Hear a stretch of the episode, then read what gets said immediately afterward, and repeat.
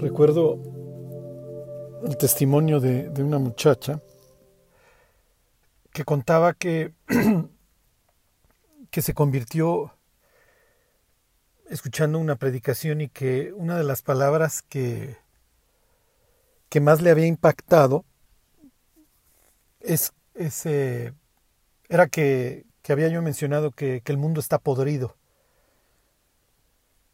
Es increíble que así vamos los seres humanos por la vida, incluyéndome a mí antes de la conversión, pensando que el mundo no está tan mal, pensando que este mundo tiene esperanza, que a través de la ciencia y de la razón y el avance tecnológico, la humanidad tiene una esperanza y un futuro más brillante. La humanidad no pudiera estar más enferma no pudiera estar más dañada. El capítulo 3 del Génesis muestra a un ser humano total y perfectamente desquiciado. Y preguntó Dios al hombre, ¿dónde estás tú? Y si alguna vez has visto una higuera, ya te imaginarás el ridículo que está haciendo Adán, vestido con hojas de higuera, o sea, salió de hawaiano. Pero lo peor es que le dice, tuve miedo y me escondí. Hoy tienes a una humanidad total y perfectamente dañada y enferma. De alguna manera pensando que se puede esconder de Dios. Es el mundo dañado, en donde gozamos hoy de todos los adelantos tecnológicos, que nos, va, que nos va heredando la industria militar, como unas cámaras chiquitas o el Internet para que no se cayeran las comunicaciones, etc. Y todavía nos gozamos en el adelanto tecnológico, que ya como un desperdicio y para hacer un dinero, la industria militar nos regala a los civiles mientras nos convertimos en un colateral más. Bueno, y oiréis de guerras, y rumores de guerras. Bienvenidos al planeta Tierra, en donde todo, todo puede suceder con un ser humano total y perfectamente podrido. Y para ponerle la cereza al pastel, con una porra angelical caída que nos alienta cada día a matarnos unos a otros a rebelarnos contra Dios, a aborrecer a Dios, a confiar en los demonios, en los ángeles caídos, en todos estos seres celestiales que nos impulsan a la destrucción, pensando, haciéndonos pensar que vamos bien. Esto es increíble. El mundo no pudiera estar más enfermo, más loco y más dañado. Cada día salir a la calle es una, es una aventura ver en qué etapa va la humanidad, en qué etapa de, su locura. Y bueno, menos mal que no estamos en el Medio Oriente porque, como les digo, alguien apretando un botón totalmente ajeno nos pudiera estar asesinando. Aunque ustedes no lo crean, mientras más distantes estén de la víctima, es más fácil matarla. Y hoy a través de los drones y de los misiles, etcétera, no es lo mismo pararme frente a un niño. Digo, espero jamás hacerlo. Yo soy capaz de cualquier cosa, pero espero jamás hacerlo. No es lo mismo pararme delante de un niño y basarle una 45 en el cráneo. A pensar que pues, tal vez hay escuelas o casas, condominios cerca de donde voy a echar la bomba. Pues al fin ni le estoy viendo la cara de angustia al chamaco. Algún día se iba a hartar Dios. Y de eso es de lo que nos habla el Apocalipsis y de lo que nos habla concretamente capítulos 4 y 5. Dios le anuncia a sus profetas, como les había yo dicho, Amos capítulo 3, lo que va a suceder en el futuro. Y lo que tenemos en capítulos 4 y 5 de Apocalipsis es la revelación del plan escatológico, el plan final. Dios está ya harto de toda la sangre que se ha derramado sobre la tierra y se dispone a venir a gobernar el mundo y por supuesto a gobernarlo con vara de hierro. El ser humano, o sea, no le puedes dar mucha libertad porque ya ven en qué acaba, en qué acaba toda esta historia.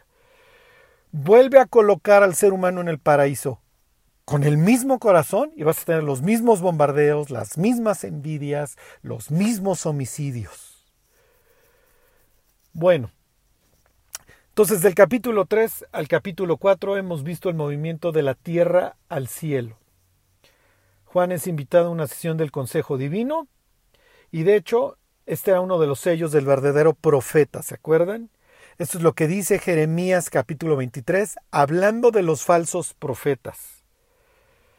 Y dice Jeremías 23, 18, los que vayan, los que quieran ir. La palabra secreto aquí es sod, que quiere decir consejo, ¿ok? Entonces dice Jeremías 23, 18, porque ¿quién estuvo en el secreto de Jehová y vio y oyó su palabra? ¿Quién estuvo atento a su palabra y la oyó? ¿Ok? Acuérdense, ¿quién estuvo atento a su palabra? ¿Quién estuvo ¿Quién estuvo en el secreto de Jehová y vio su palabra? Las palabras no se ven, a menos de que esté hablando de Cristo, la palabra hecha persona. ¿Ok? Eh, pregunta, bueno, dice Jeremías 23, 22. Pero si ellos hubieran estado en mi consejo, si ellos hubieran estado en mi secreto, habrían hecho oír mis palabras a mi pueblo y lo habrían hecho volver de su mal camino y de la maldad de sus obras. Lo que está implicando Jeremías 23 es muy grave. De hecho es espantoso. ¿Por qué? Porque está implicando que el verdadero profeta o los profetas tenían la posibilidad de acceder al consejo divino, pero no lo quieren hacer, es lo que está implicando. O sea, parece cristiano, parece cristiano moderno que tiene la posibilidad de vivir en santidad, de vivir cerca de Dios y además saber que eventualmente vas a estar en el consejo, pero no querer. Prefiero estar en el antro. Prefiero estar en el bar. Piensen en el caso de Micaías en la sentencia de Acab, en donde el Micaías menciona que si Acab regresa con vida es porque no ha hablado Dios por medio de él, es porque no estuvo en el consejo de Dios, es porque es un falso profeta. Es lo mismo que hubiera dicho, mira, lo que está en juego es si he entrado o no al consejo de Dios. Si yo no entré al consejo de Dios, soy un falso profeta y, entonces vas a regresar vivo acá.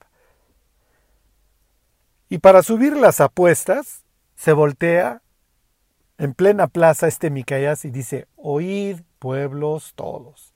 Nos estamos rifando la vida, nos estamos apostando la vida a Cabillo.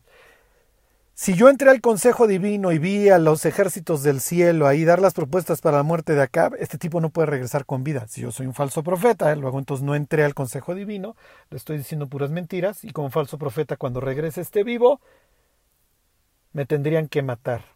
Pero bueno, la historia marca claramente que Micaías sí estuvo en el Consejo de Dios y vio y oyó su palabra. Tomen nota, acuérdense, vio la palabra lo mismo que Juan en Apocalipsis 1.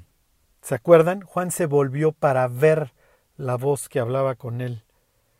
Y me volví para ver la voz que hablaba conmigo. No utiliza la palabra oír, dice para ver la voz. Así que desde el Antiguo Testamento teníamos esta idea de la palabra de Jehová. Ajá, y esto es nota al margen. Luego entonces el Evangelio de Juan no está diciendo nada nuevo al mencionar que en el principio era la palabra y la palabra estaba con Dios y la palabra era Dios. Bueno, entonces hemos visto los asistentes al consejo. Obviamente está que, que está sentado en el trono, es decir, Dios. Hemos visto de los querubines, los cuatro seres vivientes. eso ya hemos hablado suficiente en las últimas tres o cuatro pláticas. Y luego tenemos a los 24 ancianos. Y acerca de estos tenemos varios comentarios. Entonces piensen, alrededor del trono hay 24 ancianos con coronas de oro y vestidos con sus vestiduras blancas. Entonces, ¿qué creen? ¿Son seres celestiales o son humanos glorificados? Este, como lo hemos visto, la asistencia al Consejo Divino puede ser bastante nutrida. precisamente como en el caso de Micaías, que va al cielo, al consejo de Dios y ve el ejército de los cielos a la derecha y a la izquierda. Entonces, pues no está nada descabellado que los 24 ancianos sean 24 seres celestiales. Y miren, les voy a decir, para que nadie se me atormente y nadie se, se desgarre las vestiduras, cualquiera de las dos respuestas puede ser. ¿Ok? Y no pasa absolutamente nada con cualquiera de las dos respuestas. ¿Por qué? Pueden ser seres celestiales de la misma manera que en 1 Reyes 22 o en Job capítulo primero, o bien pueden ser seres humanos glorificados que ahora toman parte en el consejo divino. ¿Ok? Las dos, las dos quedan y con las dos, este, ninguno, nadie nos, nos rasgamos las vestiduras. A ver, váyanse a Job capítulo 1, vamos a ver una sesión de consejo, otra, este, en donde pudieras tener ahí a los querubines y a los miembros del consejo, 24 hijos de Dios. Fíjense, dice Job 1.6. Un día vinieron a presentarse delante de Jehová los hijos de Dios entre los cuales vino también Satanás. Entonces aquí tiene una sesión de consejo y, por increíble que parezca, también entra, entra Satanás. Y dijo Jehová a Satanás, ¿de dónde vienes? Respondiendo Satanás a Jehová, dijo, de rodear la tierra y de andar por ella. Y entonces dentro del orden del día está Job. Versículo 8, y Jehová dijo a Satanás, ¿no has considerado a mi siervo Job, que no hay otro como él en la tierra, varón perfecto y recto, temeroso de Dios y apartado del mal. Y entonces ya viene todo el alegato dentro de esta sesión de consejo que hace el Satán, en donde sí, sí, pero pues, Job es súper ejemplar y todo, porque pues, le ha acercado todas las cosas y lo has bendecido y bla, bla, bla. Ok, este. Les leo Job capítulo 2, versículo 1. Aconteció que otro día vinieron los hijos de Dios para presentarse delante de Jehová, y Satanás vino también entre ellos presentándose delante de Jehová. Y dijo Jehová a Satanás, ¿de dónde vienes? Respondió Satanás a Jehová, y dijo, de rodear la tierra y de andar por ella. Y Jehová dijo a Satanás, nuevamente se toma dentro del orden del día la vida de Job. Ajá.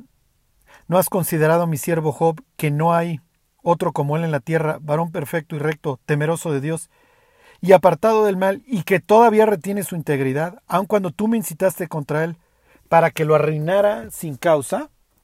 Y arruinara sin causa, esto es parte de, los alegatos dentro del consejo. Obviamente Dios no está este, trayendo las cosas o permitiendo estas cosas en la vida de Job nomás de a gratis, ¿ok? Pero todo es parte de la discusión.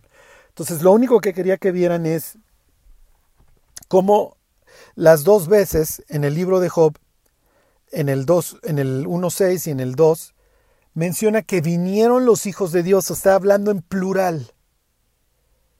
¿Ok? Entonces estos 24 ancianos pueden ser seres celestiales. ¿Ok? No habría ningún problema. ¿Ok? Entonces, miren, y ya para terminar el tema en el caso de Job, me voy al capítulo 15 en donde se habla nuevamente del consejo de Dios. ¿Ok? Y se menciona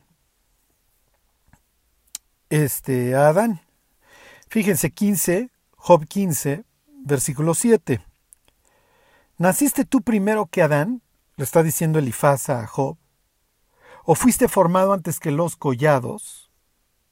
¿Oíste tú el secreto de Dios. ¿Oíste tú la palabra de Sod? Acuérdense, el consejo de Dios. Y está limitada a ti la sabiduría. O sea, Elifaz le está echando la bronca en pocas palabras a Job y le está diciendo, ¿a poco tú has entrado al consejo de Dios? ¿O tú estuviste antes que Adán? Bueno, ok. Entonces, continuando, los seres celestiales pueden ser, digo, perdón, los 24 ancianos pueden ser seres celestiales o pueden ser seres humanos glorificados. Bien pueden ser. ¿Ok? Váyanse a Hebreos 12:22, que se los mencionaba la semana pasada. ¿Ok? Y vamos a ir al monte de Sión. ¿Ok? A la ciudad del Dios vivo. Y dice Hebreos 12:22, vosotros, en cambio, a diferencia de los antiguos que vieron el monte Sinaí con los truenos y todo y se asustaron, dice, vosotros, en cambio, os habéis acercado al monte de Sión, a la ciudad del Dios vivo, Jerusalén la celestial. Ok, ¿quiénes habitan ahí? ¿Quiénes están ahí ahorita? Dice, a la compañía de muchos millares de ángeles, eso lo esperaríamos, a la congregación de los primogénitos que están inscritos en los cielos. Os habéis acercado a Dios, el juez de todos, y fíjense, a los espíritus de los justos hechos perfectos, a Jesús, el mediador del nuevo pacto. Entonces nos habla de todas estas personas que hoy habitan en la ciudad del Dios vivo, ¿Ok? Y dentro de las personas que menciona, Hebreos 12, 22 en adelante, habla de la congregación de los primogénitos que están inscritos en los cielos. Que los creyentes cuyos nombres están en el libro de la vida y que ya partieron. ¿Ok? Y luego, ok, a Dios, el juez de todos, nos queda claro, y menciona a los espíritus de los justos hechos perfectos. Esto es muy, muy importante. Los 24 ancianos bien pueden ser seres humanos glorificados, espíritus de justos hechos perfectos. ¿Ok? Muchos piensan que son los 12 patriarcas y los 12 apóstoles, por eso tienes 24. Lo cual tampoco para nada sería descabellado. Al contrario, las puertas en la Nueva Jerusalén y los cimientos de la Nueva Jerusalén llevan los nombres precisamente de los doce patriarcas y de los doce apóstoles. Entonces, bien pudieran ser 24 seres humanos glorificados. y bien, estos 24 seres humanos bien pudieran ser los doce apóstoles y los doce patriarcas. ¿Ok? Además de que los llamen ancianos. ¿ok? Entonces, hasta donde recuerdo, jamás se le hace referencia a algún ser celestial como anciano, excepto a Dios. En un pasaje que veremos la próxima semana, excepto a Dios en Daniel capítulo 7, el anciano de días. ¿Ok? Bueno, este, además el hecho de que arrojan sus coronas, implica darle todo el honor a Dios por sus vidas. Está bien, pero ahorita, ahorita, vemos que este hecho de aventar las coronas también lo, lo hacen los seres celestiales. Ahorita lo vemos. Las vestiduras blancas. Las vestiduras blancas, si vamos leyendo el Apocalipsis, es algo que se le promete a los que se arrepientan en la Odisea y es algo que se le promete a los creyentes de Sardis, que tienen una vida espiritual y no están muertos, ¿se acuerdan? Entonces esto de las vestiduras blancas, pues sí, pues sí, pero también Jesús aparece con vestiduras blancas en la transfiguración. Entonces, como les digo, o sea, bien puedes inclinarte para uno que son seres celestiales dentro del consejo divino, está bien, o bien que son seres humanos glorificados, está bien y que participan del consejo divino. Está perfecto. Charlie, ¿por qué dices que bien pudieran ser seres celestiales que arrojan sus coronas delante de Dios? Porque el Salmo 29 te presenta a seres celestiales que le rinden tributo a Dios. Miren, váyanse por favor al capítulo 29 del libro de los Salmos, al versículo 1. Y se los voy a leer de la Reina Valera 60. Dice, tributad a Jehová, oh hijos de los poderosos. Dad a Jehová la gloria y el poder. Bueno, Charlie, pues ahí también pudiera estar hablando de cualquier hijo de príncipe, lo que sea. Sí. Se los voy a leer de, de la 95. Den al Señor, oh hijos de los fuertes, den al Señor la gloria y el poder. Hasta ahí pueden ser hijos de humanos. Se los leo de la Biblia de las Américas. Tributad al Señor, oh hijos de los poderosos. Tributad al Señor gloria y poder. Y en, una, y en un pie de página, la Biblia de las Américas dice, tributad al Señor, oh hijos de los dioses. La nueva versión internacional dice, tributen al Señor seres celestiales. sí.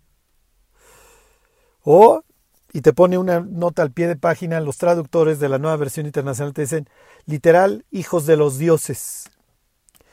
Y la English Standard Version dice, ascribe to the Lord, este, perdón, ascribe to the Lord, oh heavenly beings. ¿Ok? Entonces, aquí tendríamos el mismo caso. Este, hijos de los poderosos o de los fuertes, te puede implicar tantos seres celestiales. La palabra hebrea es elim, ¿ok? Benei elim, ¿ok? Entonces, pienso que, la, la, traducción de la English Standard Version sería la correcta. Ajá. Este. Pero bueno, entonces nadie se corte las venas. ¿Qué pasa si los 24 ancianos son humanos? ¿Qué implica eso para nuestra vida? eh, Fíjense, les leo Mateo 13:43, en donde Jesús habla de la glorificación de los creyentes. Entonces los justos resplandecerán como el sol en el reino de su Padre. El que tiene oídos para oír, oiga. Ajá. Entonces, miren, lo que, lo que sucede es que a veces no, no nos vemos como nos ve la Biblia, sentados en los lugares celestiales con Cristo Jesús, como dice Efesios capítulo 2. Ajá. Y piensen, los seres humanos algún día reinaremos con Cristo, seremos parte del Consejo Divino. Ajá. Entonces, hoy, ok, hoy te llama el presidente del Consejo de Apple o de Huawei para pedirte tu opinión acerca de cómo ves el futuro del planeta. ¿Te imaginas el honor? ¿Te imaginas salir por la vida y decir que eh, el presidente del Consejo de Huawei o de Apple te, te, te voló a, a California o a Shanghái para que participaras en la sesión del consejo y te dio la palabra y opinaste. Bueno, algún día vamos a estar sentados en el consejo de Dios. ¿Llegaríamos en serio al consejo de Huawei o de Apple? nuestras peores trazas, sin bañar, sin la más mínima preparación. Bueno, hemos sido invitados al consejo de Dios y algún día nos vamos a sentar ahí, ¿eh? ¿Cómo estamos viviendo hoy? O sea, ¿realmente sí vivimos con la expectativa de que algún día nos van a dar un asiento en ese consejo? Hijo, nos metemos así en cada pleito inútil, vivimos vidas descuidadas. Esta es la línea de argumentación de Pablo con los corintios, ¿eh? Pero, algún, pero la verdad es que vivimos el hoy y el ahora y, y nos cuesta trabajo pensar que algún día seremos glorificados y que vamos a tener un lugar en el reino. Fíjense, Pablo le, llama a los corintios en el capítulo 1, en el versículo 2, como los santificados en Cristo Jesús, llamados a ser santos. Ajá. Con todos los que en cualquier lugar invocan el nombre de nuestro Señor Jesucristo, Señor de ellos y nuestro. Más adelante Pablo le dice, le dice a los corintios, ¿o no sabéis que los santos han de juzgar al mundo? O sea, algún día ¿Y qué van a pensar los del mundo cuando, cuando los juzguemos? Si se ponía el cohete conmigo. Dice Pablo en la carta a los Corintios, ¿o no sabéis que hemos de juzgar a los ángeles? Piensen en las palabras de Jesús en Lucas 20. Hablando de la resurrección, dice, los creyentes ya no van a morir, ya no pueden más morir, pues son iguales a los ángeles y son hijos de Dios al ser hijos de la resurrección. Entonces, digo, no, quería yo dejar pasar la, la, oportunidad de decir, bueno, si son seres humanos glorificados, pues algún día vamos a estar nosotros tal vez no en la primera fila, pero vamos a estar sentados en ese consejo. ¿Cómo estamos viviendo hoy? En serio, viviendo con la expectativa de que ahí nos vamos a sentar. Y como los ángeles brillan, brillaremos nosotros. Entonces no nos vayamos en la apariencia de este mundo enfermo. ¿eh? Recuerden como dice Pablo, que el presente siglo es malo. Esta época es mala, no es buena. ¿Ok? Lo que viene en el futuro no es bueno. Todo es malo. ¿Ok? Y es lo que le están avisando a Juan. Y como Dios no va a hacer nada sin avisárselo a los profetas, nos deja el capítulo 4 y 5, en donde, a ver, llamen a, llamen a un delegado que venga, le presentamos lo que viene y a partir del capítulo 6 que se empiecen a aclimatar, porque eso es lo que viene sobre esta humanidad enferma y dañada. Que los gobierne el diablo, que tengan escasez, ya que se desaten las guerras, que brote toda esta naturaleza podrida que tienen y que vengan consecuentemente pues, las enfermedades, las pestes, ahora sí las buenas, ¿eh? no, no crean que una de, de punto Ok, digo, no sé la de moda cuánto tenga, pero hasta donde entiendo tiene menos de 1%, ¿no? La otra va a tener más o menos un 25% de, de posibilidades de matar. En cada familia va a morir uno. Bueno, piensen en Daniel 12.3, hablando de este tema de la glorificación. Los entendidos resplandecerán como el resplandor del firmamento, y los que enseñan la justicia a la multitud como las estrellas a perpetua eternidad. Entonces, Dios habla constantemente acerca de la glorificación de los creyentes y de que van a brillar y de que van a gobernar y de que van a sentarse en tronos, etcétera, etcétera. ¿Ok? Piensen en esta escena famosa en Mateo 19. Esta escena es increíble. Este, y yo espero que esta escena nos haga recapacitar acerca de en qué, en qué ponemos nuestras esperanzas, qué es lo que está llenando hoy nuestra vida. O sea, pienso que ya lo que está viviendo el mundo nos debería de, bastar para saber que este es un sitio enfermo y dañado en donde no hay nada, no hay absolutamente nada. ¿Ok? Bueno, entonces, hablando del tema de la glorificación, les doy todo el contexto. Está esto en Mateo 19, en el versículo 16 en adelante. Y dice 19, 16. Entonces vino uno y le dijo, Maestro bueno, ¿qué bien haré para tener la vida eterna? Entonces la pregunta del joven es bastante buena, ¿ok? Oye, ¿cómo me voy al cielo? ¿Qué hay que hacer? Este? Y bueno, pues, la respuesta de Jesús ya le debió de haber dado una pista. Él le dijo, ¿por qué me llamas bueno? Bueno, porque ninguno hay bueno, sino uno, Dios.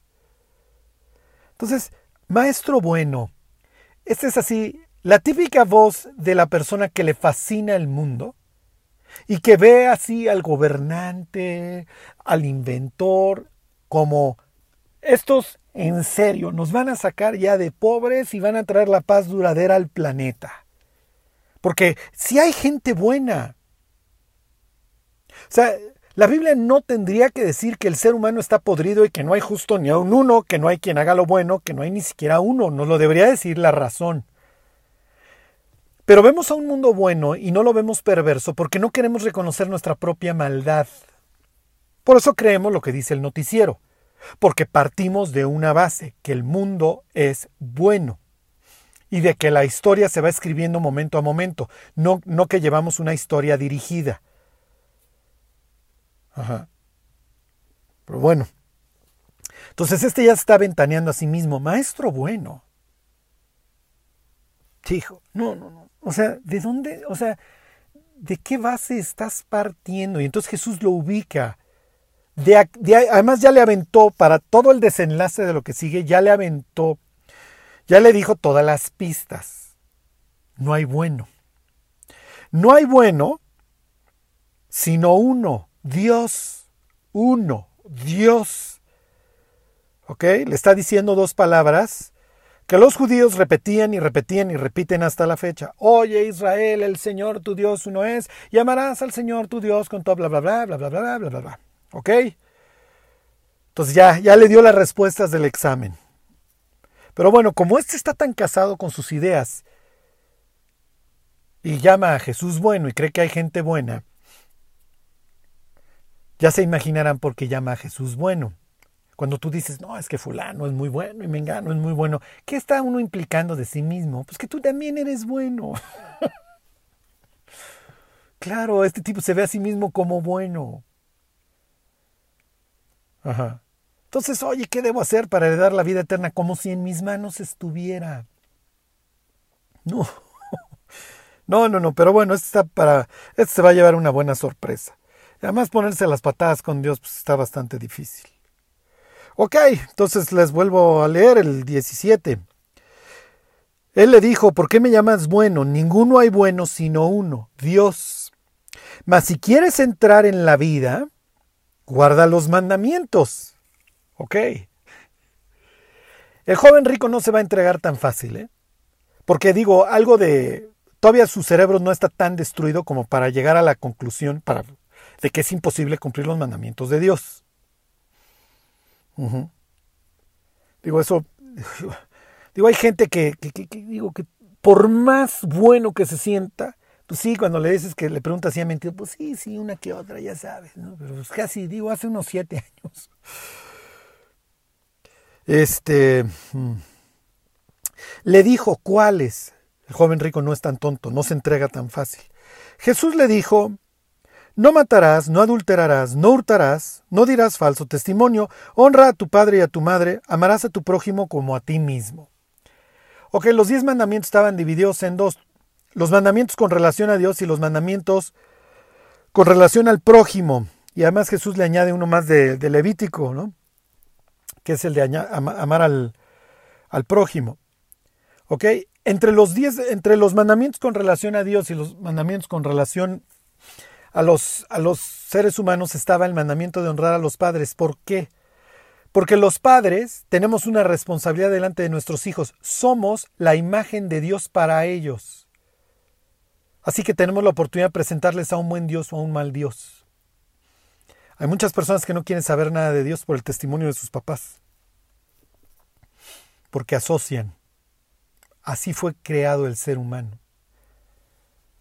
Ajá. Bueno, el caso es que Jesús no le cita ninguno de los mandamientos con relación a Dios. Nada más, vamos a decir, en el plano horizontal. Y entonces, el joven le contesta, versículo 20. El joven le dijo, todo esto lo he guardado desde mi juventud. ¿Qué más me falta? El joven, un ser humano más desquiciado sobre la tierra, ¿ok? O sea, como si a ver, mira, todo eso ya palomita, ¿eh? Soy lo máximo. O sea, disfrútenme, muchachos. ¿Qué más? A ver. Ok, entonces, ¿quieres jugar? ¿Te quieres poner las patadas con, con Dios? Está bien. ¿Quieres jugar a cumplir los mandamientos? Está bien. Versículo 21, Jesús le dijo, si quieres ser perfecto, anda, vende todo lo que tienes y dalo a los pobres y tendrás tesoro en el cielo, y ven y sígueme. Entonces, ¿quieres jugar? ¿Quieres farolearme de que guardan los mandamientos?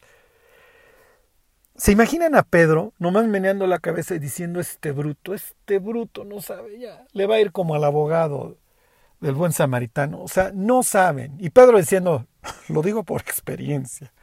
O sea, cada vez que me le puse al tiro al maestro y le quise alegar, pues me dediqué a hacer el oso. Es el ser humano alegándole a Dios. Pero bueno, entonces, ¿quieres jugar a los mandamientos? Pues está bien, vende todo lo que tienes, al fin que pues, el dinero no es tu ídolo, ¿no? Y pues tú amas a Dios sobre todas las cosas, así que el dinero pues, es cualquier porquería delante de tus ojos. Así le fue, así le fue a este cuate. Oye, Charlie, este, hay que vender todo lo que uno tiene y darlo. Jesús va camino a la cruz, así que el dinero que le pudiera haber dado el joven rico no se lo hubiera podido gastar. Se lo hubieran bajado los banqueros en la primera de cambios ahí durante la Pascua. Pero se quiere poner quiere andar con la onda de que el ser humano es bueno y los seres humanos nos ayudamos unos a otros. El hombre está total y perfectamente degenerado. Y consideramos al ser humano bueno porque le tenemos, le tenemos amor mundo. Por eso decimos que fulano es bueno y mengano es bueno. No es cierto. El ser humano está podrido y necesita ser regenerado. Y cualquiera que haya vuelto a nacer entiende perfectamente lo que es una carne rebelde y putrefacta delante de Dios. Como decía John Bunyan, un hombre que vivía encarcelado y que el rey le escribía, nada más niega a Cristo y vuelves con tu familia y con tus hijos. Imagínense, si este tipo que estuvo dispuesto a dejarlo todo por Cristo, alguna vez dijo, mi oración más pura lleva la suficiente cantidad de pecado como para condenar al mundo entero. Pero si decimos que el hombre es bueno y que nos ayudamos mutuamente y bla, bla, bla, es porque le tenemos fe a este mundo. Porque literalmente somos almas adúlteras que nos fascina la amistad con el mundo y la enemistad contra Dios. Cualquier cristiano en su sano juicio sabe que este mundo está viviendo lo más repugnante en su historia y avanzando porque no alcanzamos a escuchar los gritos de las personas que son sujetas de tráfico humano, y su angustia y su desesperación. Por eso no queremos todavía que Cristo venga. Nosotros sí la estamos pasando bien. ¿Ya se deprimieron? Bueno, el joven, el joven rico sí se deprimió. Él sí se entristeció cuando le dijeron que vendiera todo.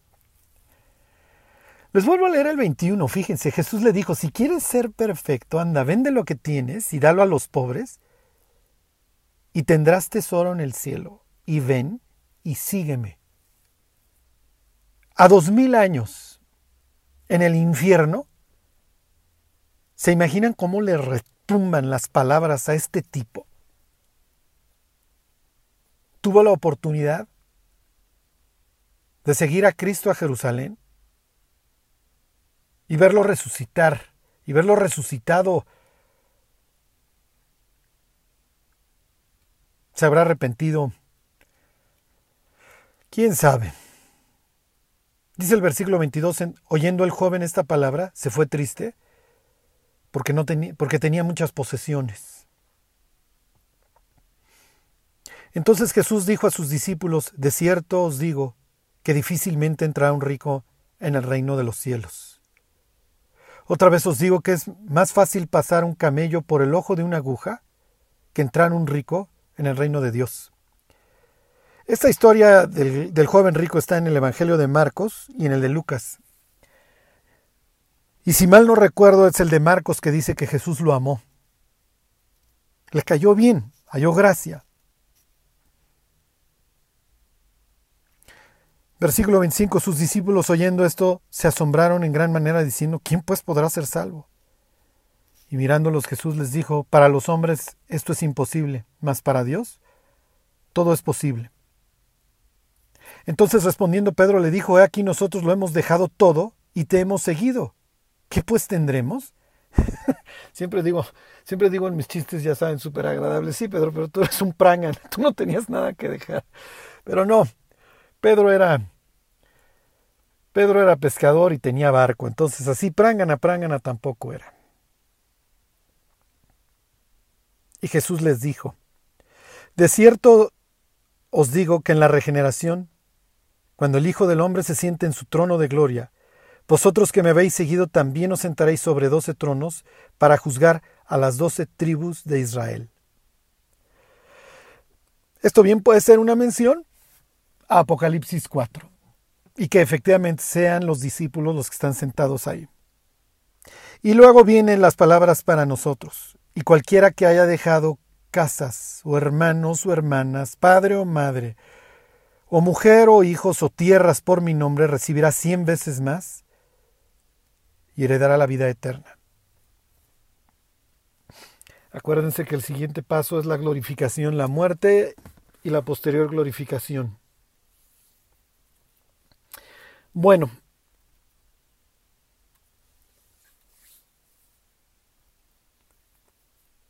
les pongo otro ejemplo de alguien que subió al consejo de Dios. Váyanse a 2 de Corintios capítulo 12.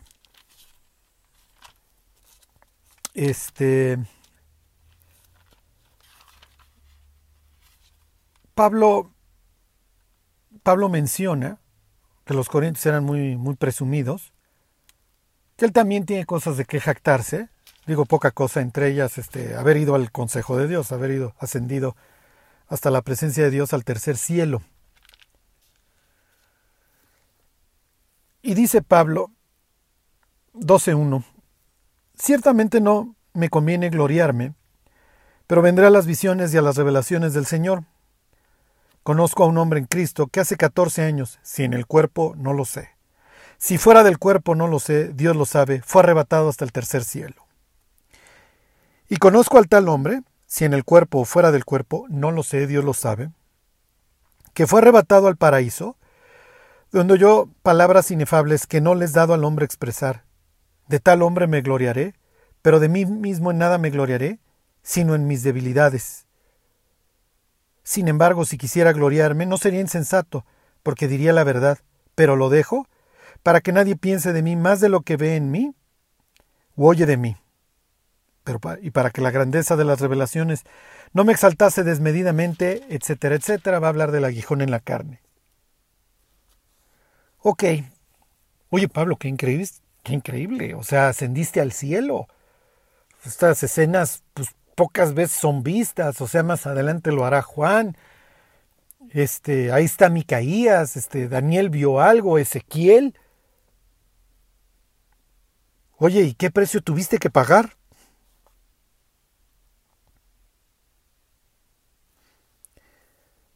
En la columnita de al lado en el 11.23 dice Pablo, ¿quieren la gloria?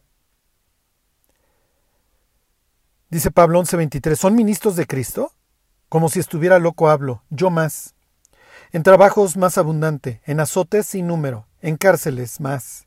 En peligros de muerte muchas veces, de los judíos cinco veces he recibido cuarenta azotes menos uno.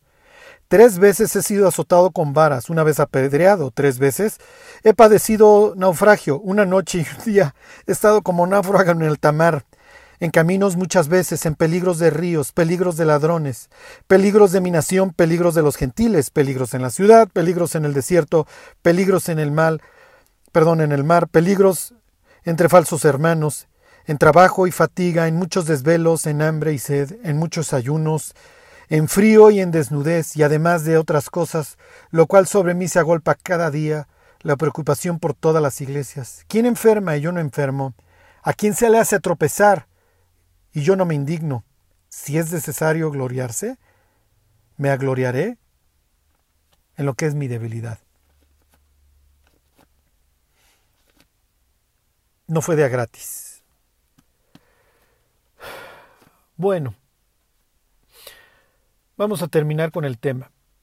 Finalmente esta idea de Dios sentado frente a 24 ancianos, este, o sentado frente a varios ancianos no, no es nuevo. Piensen en Éxodo 24, en donde se hace la ratificación de los mandamientos y del pacto con Dios. Sube Moisés este, Aarón, Nadab, Abiú y setenta de los ancianos de Israel a encontrarse con Dios en un monte. Se los leo, está en Éxodo 24, 9 en adelante. Dice, y subieron Moisés y Aarón, Nadab y Abiú y setenta de los ancianos de Israel, y vieron al Dios de Israel. Y había debajo de sus pies como un em, embaldosado de zafiro, semejante al cielo cuando está sereno. Misma expresión de Ezequiel 1, ¿se acuerdan? Debajo de Dios está esta expansión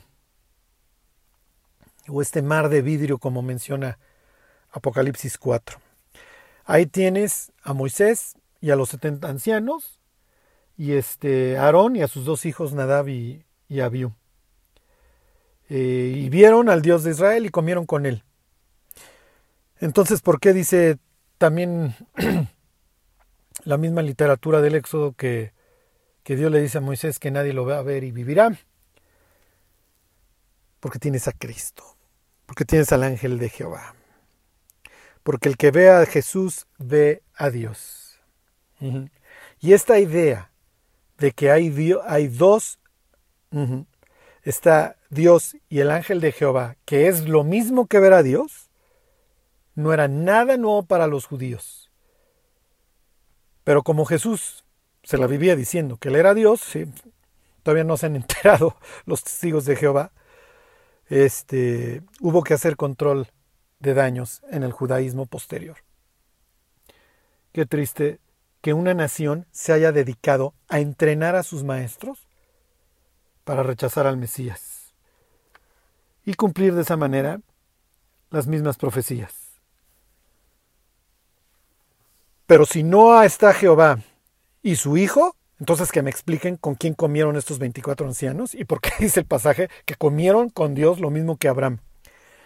Y finalmente, desde un punto de vista del fin escatológico, váyanse a Isaías 24. Este se los leo, Isaías 24:20.